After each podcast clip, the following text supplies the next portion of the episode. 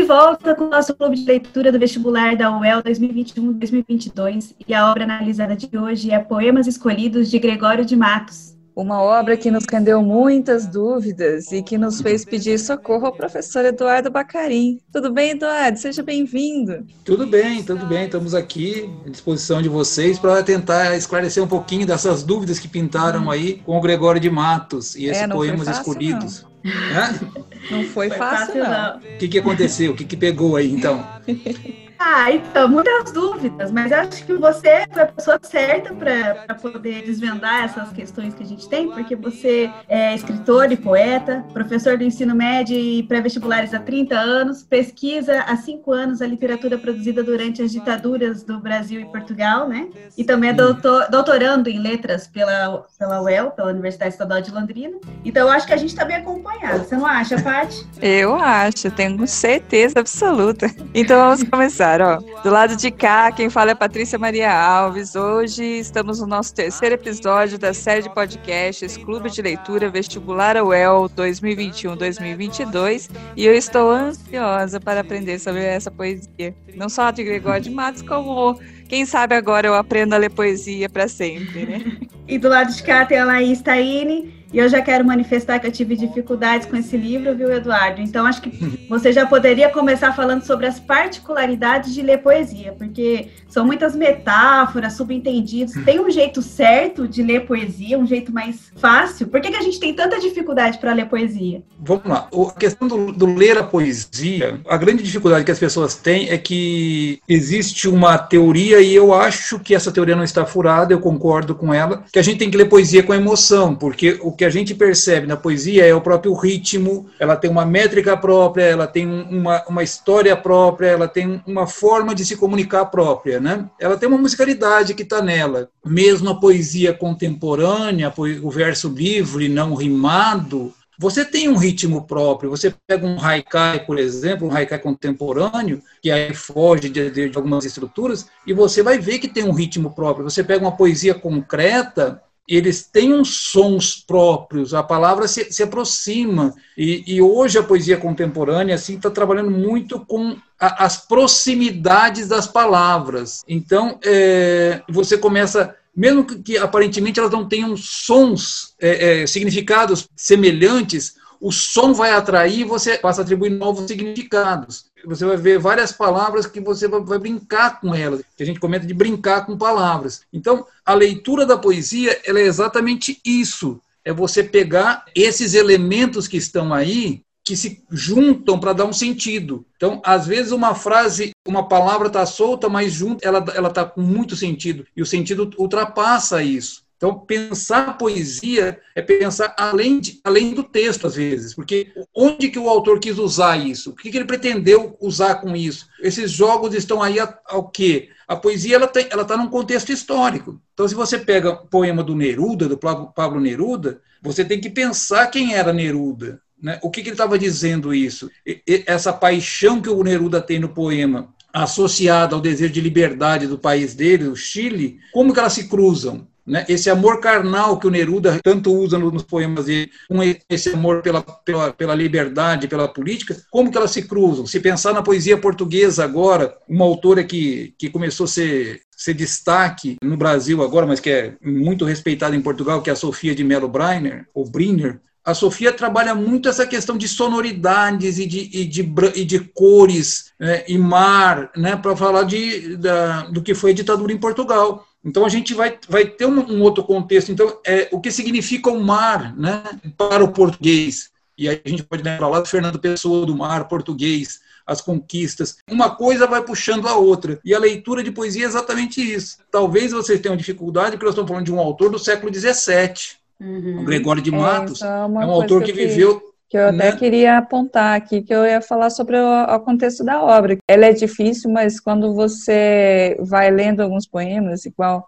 tem um que é extenso, nossa, eu fiquei impressionada com o tamanho daquele poema, que é aquele que ele fala sobre que ele faz a voz da Bahia, fala, exortando seu cidadão, seu cidadão, é. o, o, as pessoas que vivem. A nossa sé da Bahia, né?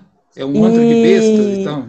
Isso, e, é, e ela, e ele incorpora uma personagem Bahia ali que realmente mostra praticamente uma aula de história aquilo da época do século do século 17, né? Porque é. você vê, você ouve linguagem diferente, você é, é meio transportado para uma época diferente, onde as coisas não não, não, não fazem muito sentido para a gente hoje. Né, nesse poema mesmo, a nossa sé da Bahia, como um ser um mapa de festas, é um presépio de bestas, se não for estrebaria. É. Várias bestas cada dia vemos que o sino congrega, caveira, mula galega, o deão burburinha parda, pereira, besta se alarda, tudo para a sé se agrada, se agrega. Então, quer dizer, eu tenho uma crítica à igreja aqui, né? A igreja que se, que se transforma num mapa de festas, um presépio de bestas, se não for estrebaria, já a cavalo, né? E, e aqui nós estamos falando da igreja própria, é, aproximando-se de poder e aí se tornando um presépio de bestas.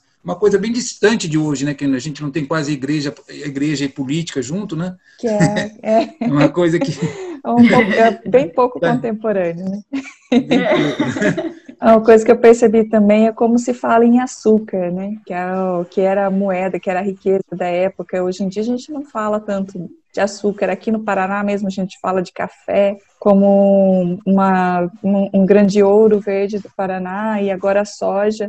Mas na época eles falam muito, falam assim, o açúcar acabou, o dinheiro acabou, e isso eu percebi assim, e já me remeteu a, a outro, a outros tempos também, o tempo do engenho, e que era a realidade do Gregório, né? Sim, o Gregório, o Gregório cresceu no recôncavo baiano, e o recôncavo baiano sempre foi um, um, uma área da Bahia que plantou muita cana, né? Ali do, do, recôncavo baiano, ali Pernambuco e tal, você vai ter muita questão da, da, da cana de açúcar, né? E por isso essa coisa do açúcar que contrapõe, porque a gente, quando pensa poesia barroca, a gente tem que entender que eles trabalham com opostos. E o açúcar tem a ver com uma crítica também ao salário que vem do sal. O Ferreira Goulart vai usar no, na, na, na, literatura contemporânea uma, uma, um jogo que vai estabelecer muito isso, né? Estes homens de vida amarga trabalham para colher essa cana para adoçar o café que eu tomo de manhã. Né? Ele faz esse jogo de, de vida amarga com doce. O Gregório já anuncia isso. Essa, essa junção do açúcar no Gregório tem muita com a vida, com a vida amarga do homem do recôncavo baiano, a vida salgada né, desse, desse homem. Então ele trabalha muito com essa, com essa oposição. Esta é uma coisa que a gente tem que prestar muita atenção na poesia do Gregório, que ele sempre está trabalhando com um par de opostos, que é uma característica do movimento barroco onde ele está inserido. Né? Sempre trabalhar com opostos. Os opostos se unem. A poesia barroca trabalha com a angústia do homem em relação a Deus. Então eu tenho, eu tenho terra e céu. Então, sempre eu vou ter, em algum momento na poesia do Gregório, um lado se opondo ao outro. O barroco acredita nisso, nessa junção dos diferentes. E né? até sobre o autor, é, professor, é, o Gregório ele era filho de um do, é, dono de engenho, né? O pai dele tinha Sim. dois engenhos, ele foi o terceiro filho, né? E Isso. eu queria que você falasse um pouco da biografia do autor também, para a gente meio que explicar esse contexto que a gente está falando, né? É, o Gregório nasce, nasceu em 1633 e em relação à data de morte dele, não se sabe muito. Uns falam em 94, 96, 93. Então, foi um homem que viveu aí em, em torno de 60 anos, um pouco mais, um pouco menos. Ele era de família rica, ele cresceu em família rica, ele teve uma educação refinadíssima. Há biógrafos do Gregório que fazem menção a, a ele ter estudado, ele, ele, se formou em direito e ele teria convivido lá em Portugal com uma família imperial e depois ele volta para o Brasil.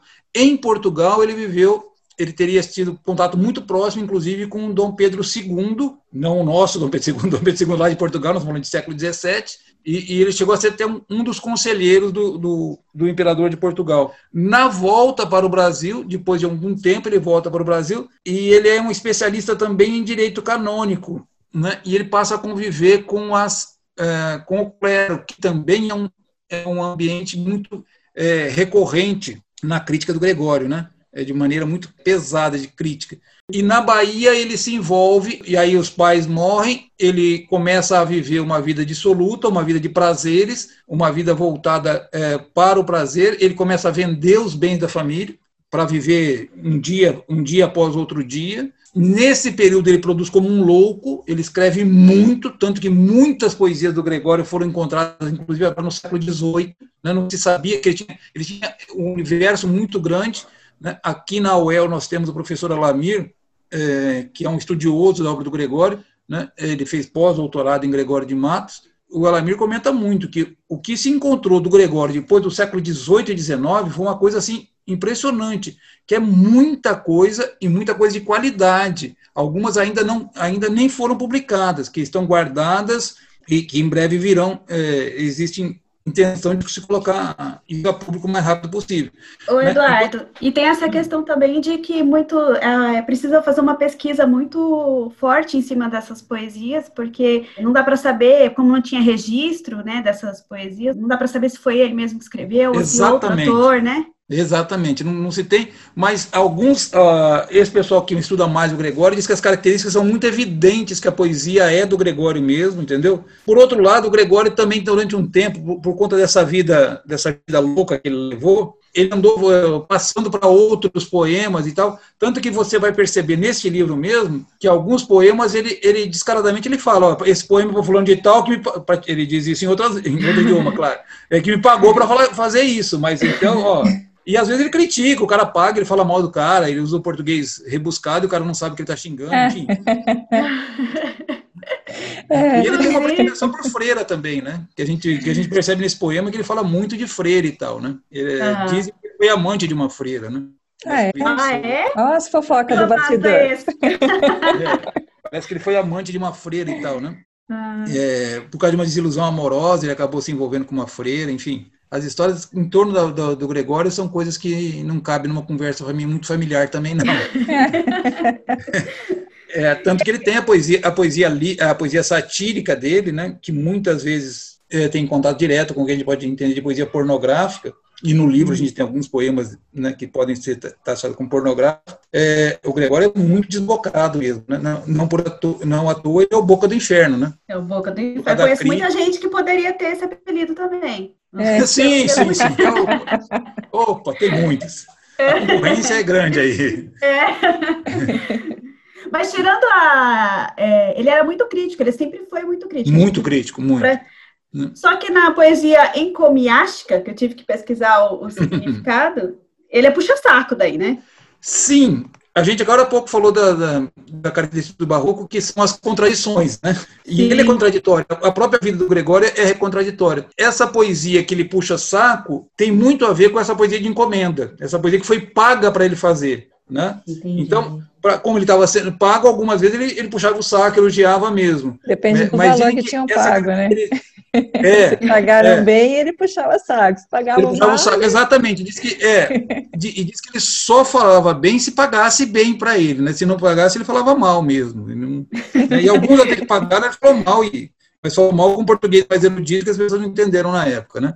E, Eduardo, é, ele foi considerado, é considerado o primeiro poeta brasileiro, é isso?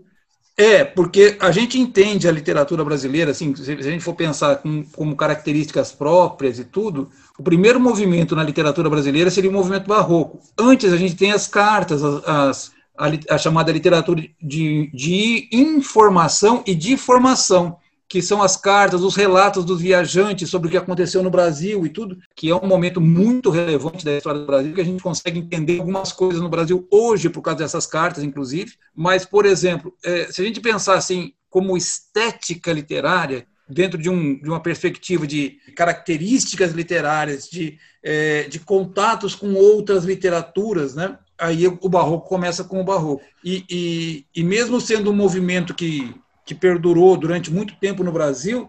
Hoje, a gente praticamente, quando a gente pensa em literatura brasileira, a gente, nós temos dois, dois nomes no, no, no Barroco, que é o Gregório de Matos na poesia e o Padre Antônio Vieira na prosa, cada um simbolizando o melhor do Barroco produzido nessa época. O Gregório de Matos é, com o cultismo, o estilo do Gregório de Matos é o cultismo, né, que é o jogo de palavras. Né? O cultismo se caracteriza, e se você pegar o barroco em qualquer, em qualquer país do mundo, você vai ver que o cultismo é o jogo de palavras, é, é, é, é essa coisa de, de brincar com as palavras para dar novos significados a ela. E nós temos na prosa o conceptismo, que é o conceito, que é a ideia. Então tem o jogo de palavras e o jogo de ideias. Na prosa, o jogo de palavras. Na poesia, o jogo de palavras. Na prosa, o jogo de ideias, e aí eu tenho o Padre Vieira com o conceito, com a teoria é, muito das, dos sermões do Padre Vieira. Então são os dois nomes do barroco nacional hoje. É uma dúvida que eu tenho, assim, que eu estava vendo. Assim, de todas as obras que já foram publicadas pelo Gregório de Matos, é, por que essa obra é a mais pedida no vestibular? Porque eu, eu já eu andei pesquisando outras, né, para ver outros livros, assim, quando você vai pesquisando para comprar, o livro para poder ler, eu fui vendo outras obras que tinha, mas, é, mas ela era muito específica, né? Quando o vestibular pede, ele pede essas obras escolhidas e ele dá a edição que você precisa ser. É por causa da antologia poética que foi feita nessa obra? Por que, que essa obra é a escolhida dos vestibulares? Já foi escolhida também. Eu particularmente acho que é a melhor seleção UEL, de poema do Gregório, né? É a melhor seleção.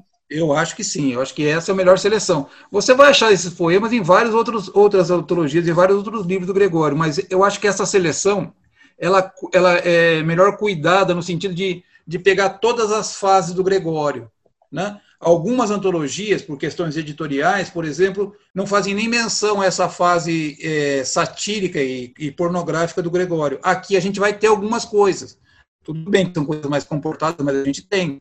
É, os poemas devocionais apaixonados do Gregório de Matos estão todos aqui, é, os mais representativos. Eu estou aqui na frente de, de, um agora que eu, que eu acho talvez o mais, o mais famoso do Gregório, e quando eu penso em vestibular, eu acho que esse é o grande poema que pode cair no vestibular, que é o A Jesus Cristo Nosso Senhor. Já caiu algumas vezes, mas esse é um poema que, que não se esgota nunca, né? porque eu tenho nesse poema um, um eu lírico conversando com Deus, claramente, e que não está muito arrependido, mas também ele vê no, ele vê no, ele vê no pecador a glória do, de Deus. Então ele, ele tem um, um diálogo ao mesmo tempo de temor e ao mesmo tempo um tempo de ousadia diante de Deus. E eu acho interessante essa característica desse poema, que é um soneto, né, 4433, bem clássico, né? Eu tenho lá a primeira rimando com a, ter com a quarta, depois a segunda com a terceira na primeira estrofe, estrutura que se repete na segunda, e aí na terceira e na quarta eu vou ter lá a, a, primeira, a primeira do primeiro terceto rimando com a primeira do segundo terceto, a segunda com o segundo, do segundo terceto, e a terceira com a terceira. Então é bem tradicional, são versos decassílabos, mas tematicamente eu tenho um homem, um eu lírico, que é um homem supostamente um homem, talvez, porque pensando no século XVII, os eulíricos são muito mais homens do que mulheres, falando com Deus, ou um homem no sentido do ser humano falando com Deus, né? E, e, mostrando como a glória de Deus se dá muito mais nas falhas do que nos acertos do ser humano, que é uma coisa que a gente pode, que pode discutir mais para frente, mas enfim, no poema é essa a ideia que é trabalhada, né? Então você tem lá, pequei, Senhor, mas não porei pecado, da vossa clemência me despido, Antes, quanto mais tenho delinquido, vos tenho a perdoar mais empenhado. Ou seja, quanto mais eu falho, mais eu perdoo a Deus, né? Porque é, é, o meu pecado está na glória de Deus. E aí depois ele continua. Se basta a vós irar tanto pecado, a abrandar-vos sobeja um só gemido, que a mesma culpa vos has ofendido, vos tenho perdão lisonjeado. Ou seja, é, é na minha é, é, é, pelo tamanho da minha falta que eu tenho o tamanho do perdão. Quanto maior minha falta, maior o perdão. Quanto maior a minha falta, maior a sua glória, que ele vai dizer aqui no final. Se uma ovelha perdida já cobrada, glória, prazer, tal repentino vos deu, como afirmais na sacra história, ou seja, né, ele vai retomar um texto bíblico, né, né o pastor sai para resgatar uma ovelha e deixa 99 e tal. Eu sou o Senhor, a ovelha desgarrada, cobrai-a, né, vai, buscar, vai me buscar, e não queirais, pastor divino, perder nessa ovelha a vossa glória, ou seja, né, eu, eu, me arrependo dos meus pecados, mas eu admito que se não fosse pelos meus pecados, você não teria essa glória que eu tenho hoje. É, ele era ousado. É, ele era um pouco do inferno mesmo. não, por isso que ele é um pouco do inferno, né? É. Você vê. E é um poema que você lendo a primeira vez, você vai falar, é um poema devocional, ele está aos pés do, do, do, Cristo. Ele está aos pés do Cristo. Só que ele continua sendo humano, ó. Tudo bem, pisei na bola, foi feio, mas se não fosse isso, tua glória não existiria. Desculpa aí, hein? Ousado. Ousado. É, ele é muito. Agora, pois é, você calcula isso, né? É realmente ousado. Ele usa, usa, também a inversão da frase, né? No, acho que é uma característica do barroco também, né? Que é uma característica do, do, barroco, né? É, essas inversões sintáticas são muito características do barroco, eles usam muito isso. Com essas inversões, ele usa muito também o paradoxo, né? Na mesma Dona Ângela, aqui, ó. Também é um soneto, a mesma Dona Ângela, que ele já anjo no nome Angélica na cara, quer dizer, ele já começa com as inversões, né? ele já começa com as aproximações, anjo angélico, nome cara. Isso é ser flor e anjo juntamente, ser angélica flor, anjo florente, em, can, em quem, se não em vós, se uniformara? E aí depois ele no final ele diz assim, ó, se pois como anjo sois dos meus altares, ou seja, como anjo te coloco no altar, foreis meus custódios e a minha guarda, livra eu dos teus diabólicos azares, ou seja, o anjo, o diabólico, né? é anjo e é demônio ao mesmo tempo. Né? E aí no último verso ele fecha: Sois anjo que me tenta e não me guarda. E aqui no, na, no terceiro verso do primeiro terceiro ele diz: Livrara eu de diabólicos azares, né, que é essa frase, se fosses o meu, o meu anjo e minha guarda. Ele, ele faz uma inversão sintática para criar essa frase. É, daí pra, é. a gente tem que ficar batendo cabeça na hora que tá lendo. Pois é, pois é. Mas, é, mas, não, essa mas é uma... que me perdoe o contexto, mas que cantadinha barata do Gregório também, hein? que cantadinha, barata? barata. é. Angélica no nome, como é que é? Anjo no nome, Angélica na cara. Angélica uhum. na cara, né? Uhum. É. é. Vamos pegar pelo. Já que nós estamos falando de poesia barroca, vamos continuar, continuar no, no outro lado da moeda, né? Também é um assédio bem criativo, né? É. Ao mesmo tempo barato é criativo, né? Algumas das melhores cantadas são assim, né? Bem baratinhas. É, é anjo que me tenta e não me guarda, né? Quer dizer, a imagem da mulher como anjo da guarda é rompida aqui, né? E engraçado, é muito engraçado essa poesia barroca, a gente entender por causa disso. No romantismo, ela vai ser, ela vai ser retomada numa maior intensidade, mesmo no movimento crítico, e no modernismo, quando a gente fala modernismo, desconstrução, os modernistas beberam muito na fonte do barroco, essa coisa da crítica, da, do, do deboche, da, da, cantada irônica. Isso aqui a gente vai encontrar muito lá no Oswald de Andrade, no século XX. Né? O Oswald de Andrade tem, tem, tem, aquelas coisas bem, bem objetivas, mas o Oswald era confessa, confessadamente um autor que bebeu na fonte do barroco.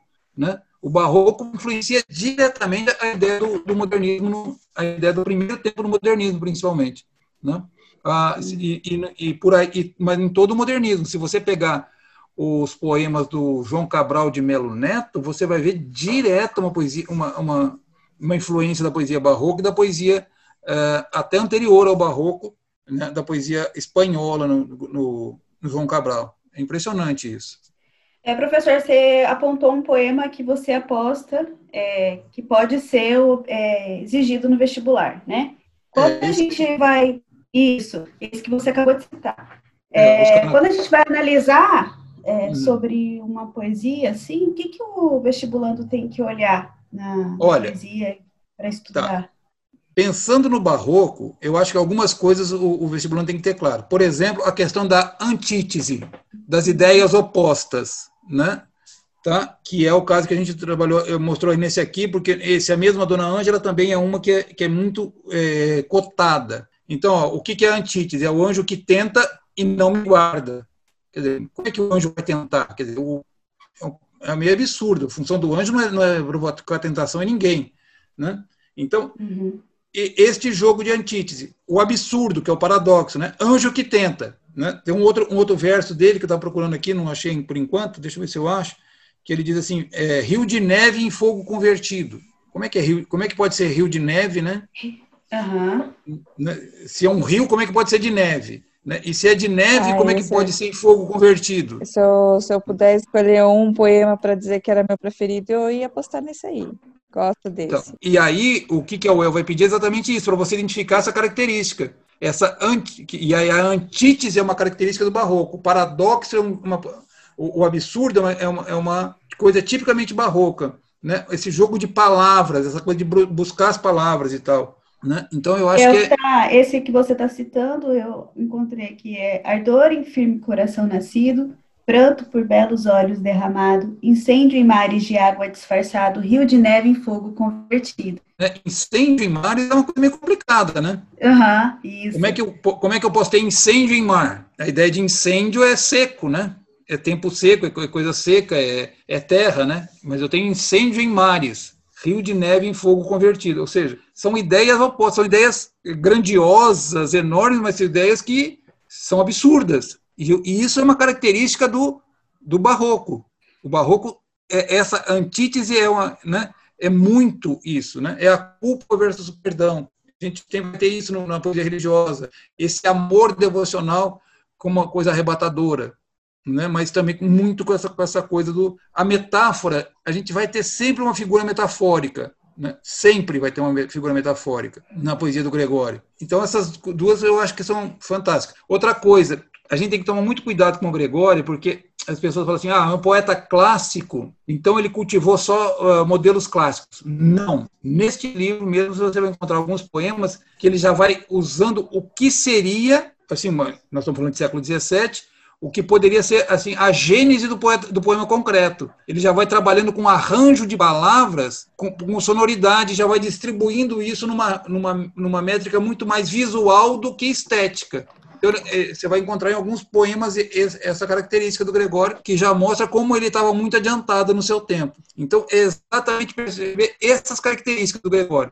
Eu falo de barroco, vou falar de antítese. Eu acho que é, é, esse é o grande macete para o aluno que vai fazer vestibular. Associar o barroco à antítese, à poesia sacra, que eu acho que é, é, é bem provável que caia alguma coisa da poesia sacra ou da poesia lírica. Né? Então, se aparecer um poema com temática religiosa, um, uh, um eu lírico se prostrando ao, ao, aos pés de Cristo, esse poema é barroco, esse é Gregório.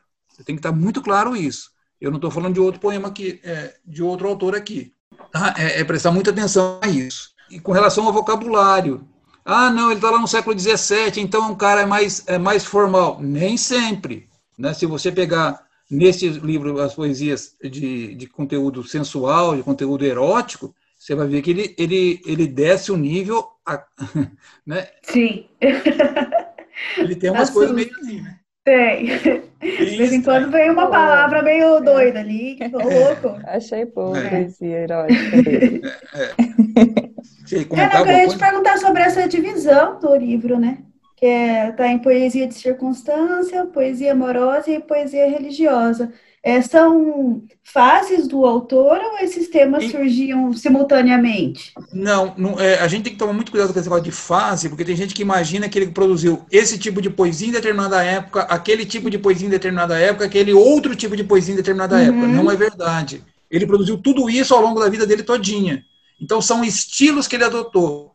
Claro que vai ter uma, na, no final da vida dele doente, a poesia dele até passa a ser quase que naturalmente mais religiosa é, na juventude, as, as, o, o, a, a, maior parte da poesia são as poesias amorosas e aí as, as poesias sensuais e tal. Mas você tem poemas dessas três fases espalhadas no tempo todo. Então, o que os autores tiveram, o que os, os, editores tiveram esse cuidado foi de pegar assim, a poesia de circunstância, naquele momento histórico, na crítica, no governo da Bahia, a relação da igreja com, com o clero, como é que, é, como é que se dava isso? É a poesia crítica a poesia devocional, a poesia religiosa dele, a poesia amorosa, é a poesia mais de amor devocional mesmo, né? Os eulíricos do Gregório normalmente na poesia devocional são bem devocionais, né? São bem comportados. A poesia amorosa e é que ele mergulha um pouco mais e aí, enfim, né? Que você tem o cara mais sensual e o cara mais lascivo e, e muitas vezes o cara bem sexual também, eu diria.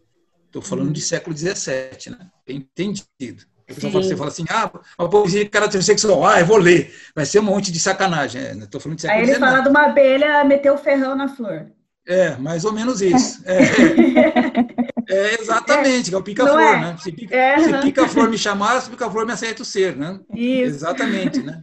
É, e ele fala, ele tem umas coisas, né? Desaires da formosura, rubi, concha de pérolas peregrina, animado cristal. E aí ele vai descendo o nível. Então tem umas coisas assim, né? Uhum. Se pica-flor, me... É, você lembrou bem agora. Se pica-flor me chamar, se pica-flor aceito ser. Essa Pessoal. poesia é, se você pegar para analisar essa poema, você vai ver que é uma poesia de baixíssimo nível, mas que aparece, que parece ser com romântica, é, romântica ao extremo, né? Né? Mas você vê que é bonita, é, é sobre flores. É. Pois é, e não é, nada, não é nada bem disso. Você, pega, você, você pega desapercebido. É, né? Mas ele tem coisa muito pior em outras edições aí, tá? Eu, eu até separei algumas coisas assim na, no material que, eu, que, a gente vai a gente vai estar conversando com o pessoal em outros cursinhos e tal, e a gente foi convidado para falar um pouco mais do Gregório quando voltar aquele projeto na biblioteca pública, da, da, literatura na biblioteca. Eu peguei alguns outros poemas de outras obras que não estão nesse livro para o pessoal conhecer mais, e o pessoal vai, vai rir bastante. Como que o organizador, por que, que ele separou nesse formato, que ele separou poesia de circunstância, dividida em duas partes, satírica e encomiástica, depois para poesia amorosa, separada em lírica, erótica e irônica, e depois a poesia religiosa. Por que, que ele eu fez essa divisão? Eu acho que ele quis mostrar é, estilos do Gregório não quis mostrar assim cronologicamente, mas estilos. Ó, você, quando pensar em Gregório, você tem que pensar nesses três estilos, e nesses três estilos, essas subdivisões. É, se você pensar na poesia lírica, eu tenho que pensar na poesia lírica, na poesia satírica e, e na poesia erótica. Eu tenho que pensar no lirismo e no erotismo. Na poesia devocional, eu tenho uma poesia devocional. Nessa poesia é, mais, mais politizada, eu tenho uma poesia que eu vou exaltar e ao mesmo tempo vou criticar e, e, e, a partir disso que o leitor pudesse enxergar esses opostos, né?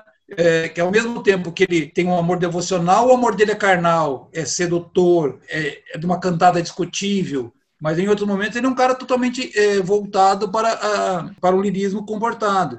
Né? Ao mesmo tempo que ele exalta, é, numa outra fase, ao mesmo tempo que ele exalta as famílias, ele vai apontar coisas é, horrorosas, né? A nossa sede da Bahia é o nosso antro de, de, de, é um antro, né? A igreja é um antro. E na poesia religiosa a mesma coisa. Então você tem sempre essas três fases. A gente sempre tem que entender essas três fases: lírica, satírica e religiosa do Gregório. Tem uma questão do, não sei se é do contexto da pessoa, é o próprio Gregório, ele meio que tem um, um ódio ao burguês, ao comerciante, né, da época, porque ele é uma, de uma família nobre e a gente percebe uhum. que ele é, critica bastante, né, os comerciantes uhum. da época. Assim como eu percebi na poesia amorosa também, que a poesia lírica, ela é voltada para essa mulher angelical, doce, né, sensível. A erótica irônica é sempre voltada para as mulatas. Eu não sei se, se isso já é, é uma questão de contexto mesmo, se era uma questão pessoal do Gregório.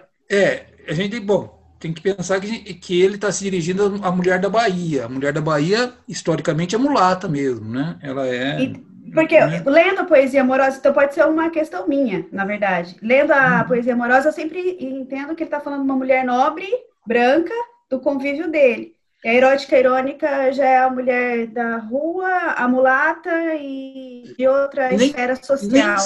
Nem, é, nem sempre, porque na, na, poesia erótica dele, na poesia satírica, você vai encontrar críticas às freiras. As freiras normalmente são, são brancas, né? Ah, é, é sim. Uhum. Se você pensar as freiras e tal, é, é que é, quando ele, essa mulher mulata do Gregório, inclusive já tem críticas pesadas com relação a sim. isso, né? É, do, do, do, racismo, que seria, é, é uma forma de mostrar como que o negro era inferior ao branco, né? Mesmo sendo igual, no sentido de, de até ser ser, ser sensual igual, ou ser devasso igual, tanto um quanto o outro, e, e já começa a mostrar exatamente isso, que tem uma associação mula, da mulata ser mais sensual que a branca, e ele vai mostrar que isso não é verdade, absolutamente. Enfim, são situações que ele trabalha muito bem, né? E, e, eu acho assim que essa mulher do Gregório, porque o Gregório foi apaixonado por duas mulheres extremamente distintas, né? A gente tem aí a, essa Maria essa dona Ângela, que é Angélica, era a dona Angélica, que foi um dos grandes amores dele, e depois nós vamos ter a Maria Flor, que é uma outra, né, que pode ter sido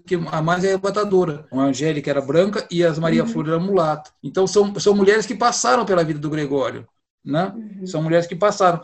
Essa crítica ao burguês que ele faz, eu acho muito interessante porque ele era alguém da burguesia né? Mas o, o Cazuza já dizia, né? Eu sou burguês, mas eu sou poeta, que, que é o que ele já está anunciando lá, né? Eu sou poeta e, eu, e a arte não combina com burguesia. A burguesia só quer ganhar dinheiro, a burguesia só, só pensa nela, a burguesia só está atrás do seu lucro, do seu lucro, do seu lucro, mesmo que para obter esse lucro ele tem que escravizar uh, as pessoas, tem que ter situação análoga à escravidão e tal, no que a burguesia não está preocupada com saúde de ninguém, está só querendo faturar em cima. Né? Isso lá no século XVII. No século XXI, a gente sabe que mudou completamente tudo isso. Né? Nossa burguesia melhorou muito, muito mais sensitiva, muito mais humana. Né? A gente vê, percebe claramente isso, só que não, né? ah, professor.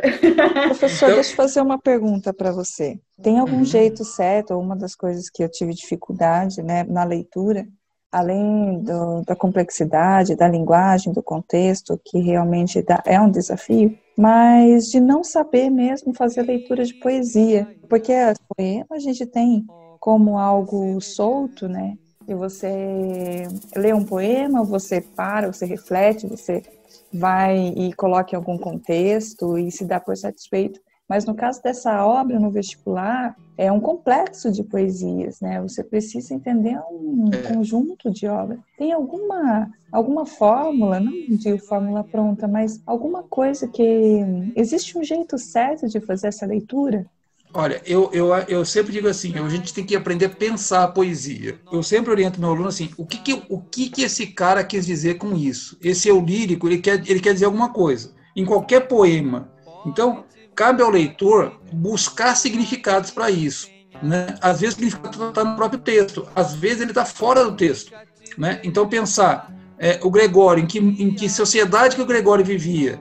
Então, esse, é, é, essas explicações está ne, tá, tá nessa realidade aqui ou está fora dessa realidade? Até que ponto esse poema hoje não reflete a realidade que eu vivo? Né? Eu tenho que parar para pensar esse poema. O problema é que a gente tem uma, uma cultura no Brasil de querer. É, é, eu acho, acho, muito engraçado isso. O pessoal fala assim: ah, Bacarinha, eu li teu livro, eu li numa sentada, em 20 minutos eu li teu livro. Eu pensei, eu penso comigo, você não leu meu livro, desculpa aí, colega. Porque é. Você virou as páginas, enfim, né? Mas tem infelizmente, mas essa é a cultura que a gente tem. É, a gente tem essa cultura de eu vou sentar e vou ler. E vou ler, eu vou acabar e guardei e acabou. Né? E a gente tem que pensar, pô, esse poema é mais pesado, esse poema é mais leve. Eu tenho uma poesia, é, esse poema, olha, esse poema é enorme, mas ele, ele não quer dizer muita coisa. Esse poema tem 10 é, tem dez versos e ele é profundo demais, sabe? Por exemplo, estou pensando aqui agora no, no, Fernando Pessoa, né? Vou pegar dois versos do, do, Fernando Pessoa. Viajar é preciso, viver não é preciso. Está lá no, no poema Os Argonautas do, do Fernando Pessoa. Viajar é preciso, né, ele já está dizendo assim: viajar é preciso, viajar é necessário, falando lá dos portugueses na, nas, nas navegações. Viver não é preciso. E ele já, em dois versos, ele repetiu o termo preciso em significados completamente distintos. Né? Então ele diz assim: viajar é preciso, é necessário. Viver não é preciso, viver não é exato. Mas eu só consigo fazer esse tipo de leitura quando eu paro para pensar essas duas frases. Mas se você vai ler rapidinho, você vai achar, pô, mas viajar é preciso, viver não é preciso. Mas peraí, esse, esse é, caso um transtorno aí no meio. Aí não vai gostar do livro, aí ele, é, ele não vai gostar da poesia, né? né? né? Olha, você quer ver, uma pessoa tem uma maior dificuldade de interpretar um verso, eu vou pegar só um verso, assim, simples, do Caetano Veloso. Porque é do avesso, do avesso, do avesso, do avesso. Ah, isso daí dá um pouco de nó na minha que, cabeça. É. O que, que o Caetano quis dizer com isso? Cara, você imagina, você consegue imaginar o que pode ser o avesso, do avesso, do avesso, do avesso? É, eu fico é muito, é muito avesso demais, né? na minha cabeça, é, dá um nó, dá um nó, não dá. então, é, é, começar a pensar isso, né? Por que o Caetano quis assim? Porque não, né? Porque isso não é o avesso do avesso? Por que ele quis colocar mais coisas a isso, né? ele quis enfatizar mais isso. Eu acho que a gente tem que começar a pensar esse, né? Inclusive o Caetano, portuguesa... desculpa, professor, eu ia falar que o Caetano Veloso também fez uma música com um poema do Gregório, né? Fez, fez.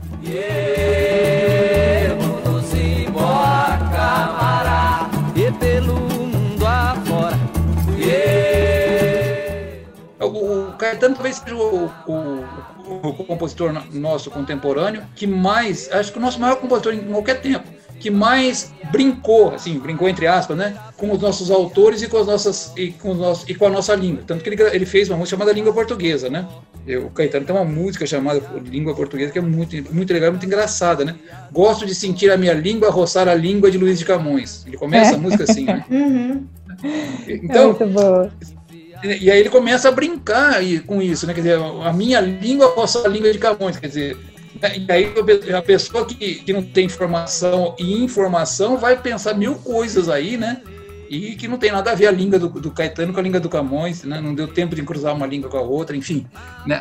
só a língua portuguesa e tal, né? E aí ele vai. É, é exatamente isso, é pensar. Eu, é, é o que eu acho. A, solução da poesia é pensar a poesia. O problema é que nós estamos muito em sentimentalizar a poesia e não pensar a poesia. Acho que a, a, você me elucidou algo bem interessante agora mesmo, porque quando a gente é, porque a gente tem, a gente realmente pensa em sentir a poesia, né? Porque a poesia é emoção, coisa e tal. Mas isso que você falou realmente melhora muito, porque se você é, porque uma das coisas que eu tive dificuldade, eu falei para Laís, por exemplo, é porque quando você se engaja numa história, numa narrativa, numa prosa, ela tem começo, meio e fim, ela tem uma estrutura dinâmica, ela te prende em algum parte. Se você não termina o livro, você não conhece a história completa.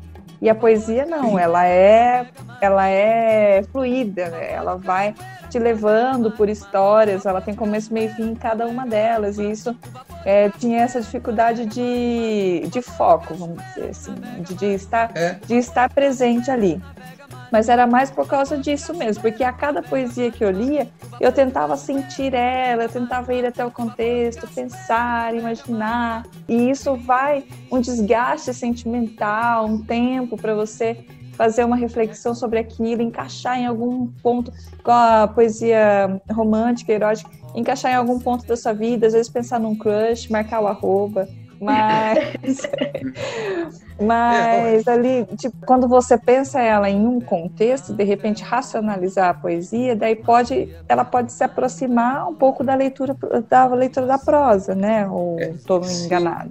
Não, eu acho que sim. Eu, eu acho que o sentir a poesia é uma etapa da leitura da poesia. Mas a gente não pode ficar só no sentir, eu acho que a gente tem que ficar no pensar a poesia. É, principalmente eu acho que, é... para vestibular, né? Porque se você vai fazer uma prova sobre aquilo, você precisa racionalizar um pouco mais. Sim, sim. É, então, por exemplo, assim, é, você já trabalhando com Clara dos Anjos? Não, não, ainda não, né? Ainda não. Ainda não. Então, vocês vão, vão perceber que, que o, o Lima Barreto, ele faz algumas incursões poéticas no Clara dos Anjos. E, a, e até em algum momento remete à poesia. Então, naquele contexto, aquela poesia, ela fica mais fácil de você entender aquela poesia. Porque o, o, o autor já contextualizou a poesia para você. Mas quando ela está solta, assim como no Gregório, a gente tem, tem que pensar e, e, buscar isso. Né? Por isso que estudar história a partir da literatura é muito mais divertido, eu acho. É verdade, ajuda. Né? Não, mas ajuda mesmo, assim. Que eu, esses né? tempos atrás a gente fez uma. Uma das coisas que me ajudou, né? A gente fez uma matéria no Folha Mais sobre bandeiras brasileiras e contextualizava as bandeiras né, de uma forma histórica. Isso fez eu relembrar a história e por períodos, né? E aí eu relembrar a história do Brasil. E aí quando eu comecei a ler e ver século XVII e tal, e aí eu comecei a relembrar através das coisas que dos poemas que ele estava lendo, dele narrando a Bahia e tal, eu comecei a relembrar a pesquisa que a gente fez para essa reportagem, sabe, do, do período que ele estava. Então, é, foi realmente isso que você falou. Tipo, foi, eu tinha, já, já tinha um conhecimento histórico sobre o período, eu estava empregando aquele conhecimento ali e é bem como estudar a história através da literatura, assim, achei bem legal. É, então, e, e às vezes a poesia te, te ajuda a entender a, a, a prosa, né? Eu estou pensando aqui agora, o que aconteceu comigo. É, eu li também, imagino que, que muitos aqui que estão ouvindo a gente, não sei se vocês leram, na, na, adolescência de vocês um livro, um clássico da literatura chamado Menino de Engenho, do José Lins do Rego. Uhum. Né? As escolas é. trabalham muito isso. Quando você pega um poema do João Cabral de Melo Neto, do Ferreira Goulart, ou mesmo do Gregório de Matos, que fala do, do, do, dos engenhos, então você entende muito mais a realidade daquele menino lá na prosa.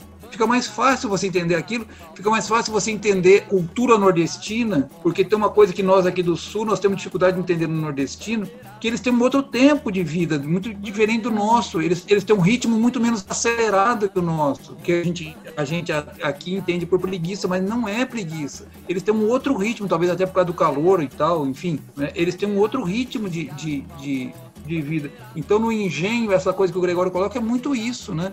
É, é, é, esse trabalho de sal a sal, mas de sal a sal para retirar o, o, doce do, do açúcar, né? Eu acho que é bem isso mesmo que o, que o Ferreira Goulart é que a, bem. a arte também tem esse poder de incitar emoções e a gente ilustrar a poesia ou a prosa que seja na, na nossa mente, a gente consegue criar um cenário. Eu acho que talvez isso acabe ficando mais é sólido na nossa cabeça do que estu estudar né, a, a, história em si, acaba passando batido. É, é porque história, é, a, a, a, literatura, a história, a filosofia, a sociologia são quatro ciências que elas estão muito juntas uma da outra, não, elas, elas se cruzam muito. E não, não adianta você, você estudar sem pensar elas, né? Você só consegue é, entender filosofia pensando na filosofia, entender história pensando na história, entender a literatura pensando na literatura. É uma né? complementando a outra, né? Uma não é uma sobrepondo a outra. É são não, não, não. Elas se, elas se completam e elas se explicam, né? Uma, uma ajuda a explicar a outra.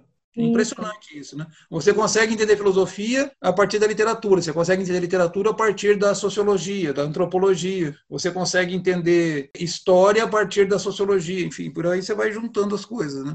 Professor, tem algo mais para falar sobre esse livro que a gente não tenha citado, que é interessante apontar aqui para os candidatos ao vestibular da aula 2021? Olha, eu acho que a gente tem que ficar muito atento a, a, quando pensa em barroco, é, em como que o barroco vai influenciar a literatura de hoje. Eu acho que isso é uma coisa que, o, que, o, que a UEL pretende explorar no candidato, principalmente esse pessoal que vai fazer prova escrita. Esse pessoal que tem específica de língua portuguesa pode ter que explicar como que o Gregório influencia a literatura contemporânea e como é que ele influencia. Ele é um autor engajado, ele mesmo sendo filho de de pais burgueses, de pai milionário, não sei o quê, ele, ele rompe com esse paradigma e vai conviver lá com os, com os mais necessitados, com os excluídos. É, ele mesmo com uma, com uma, educação fidalga, educação católica, ele rompe com, a, com o clero e vai apontar os podres do clero. Onde que a, que a, o, a literatura moderna assim, vai beber na fonte do Gregório? Na sua poesia, no seu jogo de palavras, nos seus exageros, nos seus paradoxos, porque o mundo moderno é um mundo de paradoxos. Só você pensar, a gente está em casa, cada um em casa agora nesse momento, e nós, em três casas, nós estamos se falando, se encontrando. Isso é um paradoxo da modernidade. Mas o, o, o Gregório já trazia esse paradoxo lá na frente. Então, é, é, é, trabalhar isso, é entender isso, e eu acho que o resto fica muito fácil, ou muito mais tranquilo. E né? tentar mais fácil, a leitura também, né, professor? É. Tentar se divertir. Então já comecem agora, né? É, ah, sim, já começar agora, né? É, até porque você vai ter aí, pelo menos, mais é, seis meses de leitura né, pela frente, porque a notícia de hoje é que talvez o vestibular só seja em janeiro, né? Janeiro para fevereiro, né? Uhum. Parece que as estaduais vão ser só o ano que vem o vestibular. Então, o pessoal ganhou mais seis meses de, de prazo. Eu acho importante isso. Ou sete. É, né? e, e, começar já para fazer nesse formato que você está ensinando, de parar para pensar a Sim. poesia. E não... Sem pressa. Sem pressa. É. O bom da poesia é isso. Você pode ler uma parte desse livro agora, aí parte para um romance. Aí depois você volta para ler esse parte e começa a segunda parte. Você não, você não precisa ter tempo, você vai com. Vai, né? Precisa ler vai... de uma vez, né? Não, nunca de uma sentada só, por favor, por favor, não faça isso. Né? O, que, o que é bom fazer de uma sentada só é uma leitura de um conto, é uma leitura de conto ou crônica, aí sim, numa sentada só. Agora, poesia não, poesia tem que ser devagar, tem que ser, sabe? uma coisa de, né, de você deglutir essa poesia, né, saborear essa poesia com calma, né? Perfeito. Eu acho que é isso. Já me ajuda muito agora, já para começar a ler poesia de outra forma. é, mas é, tem, tem que ler mesmo, é isso. É isso. E, e aqui em Londrina nós temos bons poetas, né?